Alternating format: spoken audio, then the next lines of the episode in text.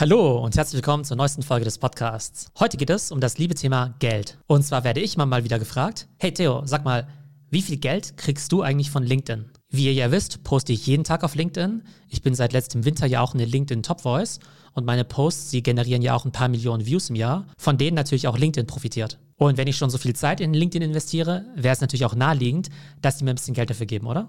Und heute wird das große Geheimnis gelüftet. Ich bekomme von LinkedIn nämlich genau 0 Euro. Das heißt, von LinkedIn kriege ich noch nicht mal genug Geld, um mir einen einzigen Dogecoin zu kaufen, der ja im Augenblick nur noch 50 Cent wert ist. Denn im Gegensatz zu anderen Social-Media-Plattformen bezahlt LinkedIn seine Creator überhaupt nicht.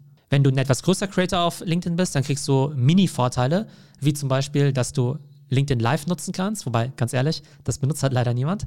Das heißt, da hat man eigentlich keinerlei Vorteile und es gibt von LinkedIn eben auch keine sonstigen Goodies. Und auf der einen Seite ist es vollkommen okay, denn es gibt ja auch noch viele andere gute Gründe, warum man auf LinkedIn sein sollte. Zum Beispiel Content Creation, Content Marketing, Personal Branding, Thought Leadership, all diese guten Sachen. Aber ich glaube, dass LinkedIn sich da auch bald an die Konkurrenz anpassen muss, denn fast alle Social Media Plattformen bezahlen mittlerweile ihre Creator entweder direkt oder indirekt, indem sie zumindest Monetarisierungsoptionen schaffen. Prinzipiell ist es ja so, Social-Media-Plattformen sind eben auch Content-Plattformen, denn die Leute gehen auf die Plattform drauf, um Content zu gucken. Das heißt, in gewisser Weise sind sie genauso eine Content-Plattform wie zum Beispiel Netflix oder Disney Plus, aber mit dem Unterschied, dass Disney Plus und Netflix jedes Jahr 15 Milliarden für Content ausgeben müssen, wohingegen dann eben Social-Media-Plattformen wie Instagram einfach nur User-Generated Content bekommen und so gesehen den ganzen Content umsonst kriegen. Das ist natürlich schon eine ziemlich coole Sache, wenn die einen eben 15 Milliarden ausgeben müssen und Instagram zum Beispiel überhaupt nichts. Auf der anderen Seite müssen die Social-Media-Plattformen natürlich den Creatern Anreize schaffen, trotzdem kontinuierlich Content zu produzieren.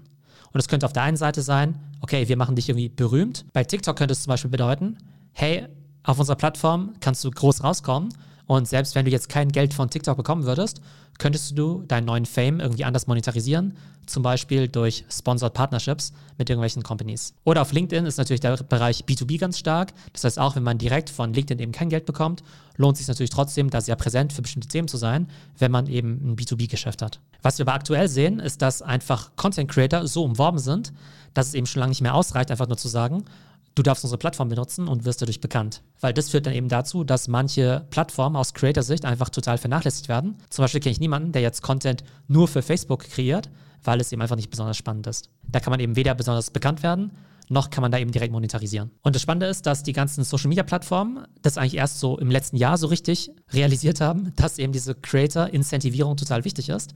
Und Jetzt führt eben jede Social Media Plattform nach der anderen neue Monetarisierungsfeatures ein. YouTube war ja so gesehen da schon Vorreiter, denn die hatten ja schon immer diesen Split der Werbeeinnahmen. Das heißt, wenn ich jetzt ein YouTuber bin, dann wird ja im Rahmen meiner Videos eben Werbung geschaltet und typischerweise hat YouTube das eben sehr, sehr fair gesplittet. Ich glaube irgendwie 50-50 oder 55-45 für den Creator sogar. Das heißt, da konnten eben die YouTuber mit AdSense immer viel Geld verdienen. Bei Twitch gibt es ja schon lange einfach das Bezahlmodell. Das heißt, dass man eben Streamer abonnieren kann und dann der Streamer dann eben x Euro pro Monat bekommt. Twitter hat da jetzt auch ein paar spannende Sachen eingeführt. Und zwar kann man seit letzter Woche seinen Lieblings-Twitter-Influencern eben Geld schicken.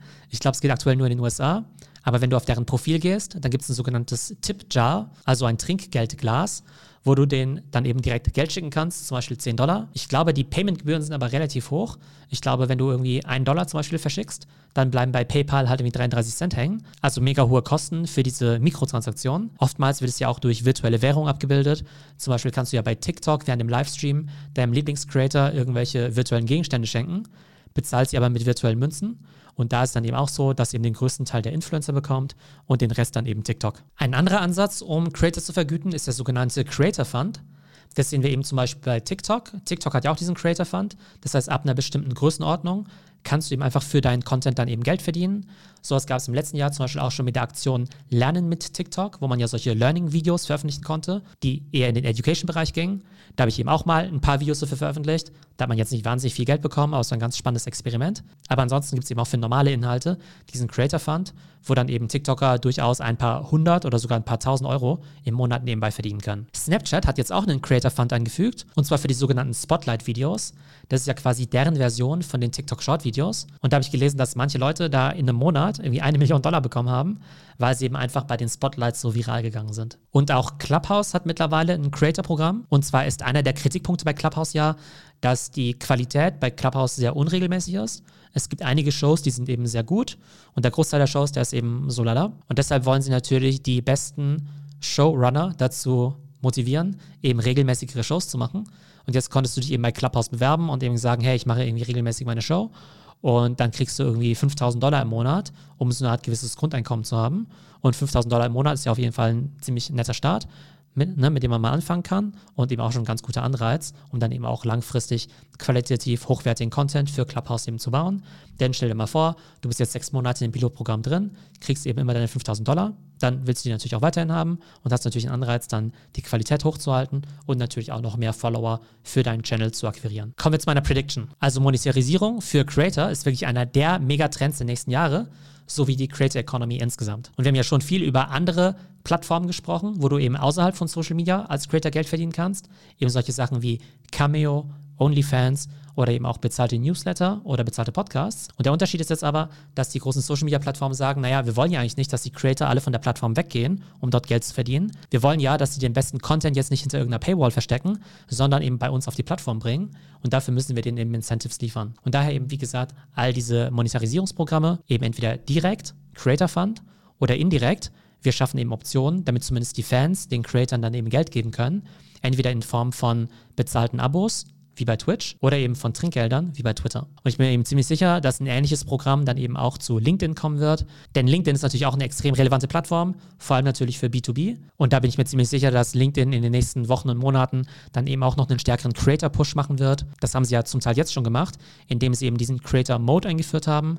Dann werden sie ja quasi auch noch bald ihre Clubhouse-Version einführen. Und ich denke, Monetarisierungsfeatures wie eben zum Beispiel Trinkgelder oder eben bezahlte Newsletter oder Content hinter Paywalls wird eben als nächstes mit dazukommen. Und ich glaube, dieser Riesentrend der Creator Economy, der bietet natürlich auch einige spannende Opportunities. Wenn ihr Creator seid, klar, dann gebt noch mehr Gas, denn es wird sich mal mehr lohnen. Oder wenn ihr vielleicht angehende Creator seid und mit dem Gedanken spielt, dann solltet ihr auf jeden Fall einsteigen, denn es wird sich auf jeden Fall zu euren Gunsten entwickeln. Eine andere Opportunity ist natürlich für Unternehmen gegeben, die können natürlich mit Creators zusammenarbeiten, denn ihr wisst ja, Endkunden kann man immer schwerer mit richtiger Werbung erreichen. Man schafft es am besten durch eigenen Content oder über Integration im Content mit anderen Influencern oder Content Creators. Und die dritte Opportunity ist eben für all diejenigen, die was gründen wollen. Und zwar gibt es jetzt ja total viele Startups in diesem Creator Economy Bereich, weil man damit eben die Infrastruktur baut für diese neue Art von Small Businesses oder auch größere Businesses, die eben von Creators gebaut werden. Das heißt, genauso wie es ja Shopify gibt für E-Commerce-Händler, wird es eben immer mehr Tools für Content Creator geben, die eben mit der Zeit auch richtig groß werden können. Also, Fazit für heute: Monetarisierungsoptionen für Creator einfach super wichtig für alle Social Media Plattformen, um die besten Creator zu halten und neue anzuziehen.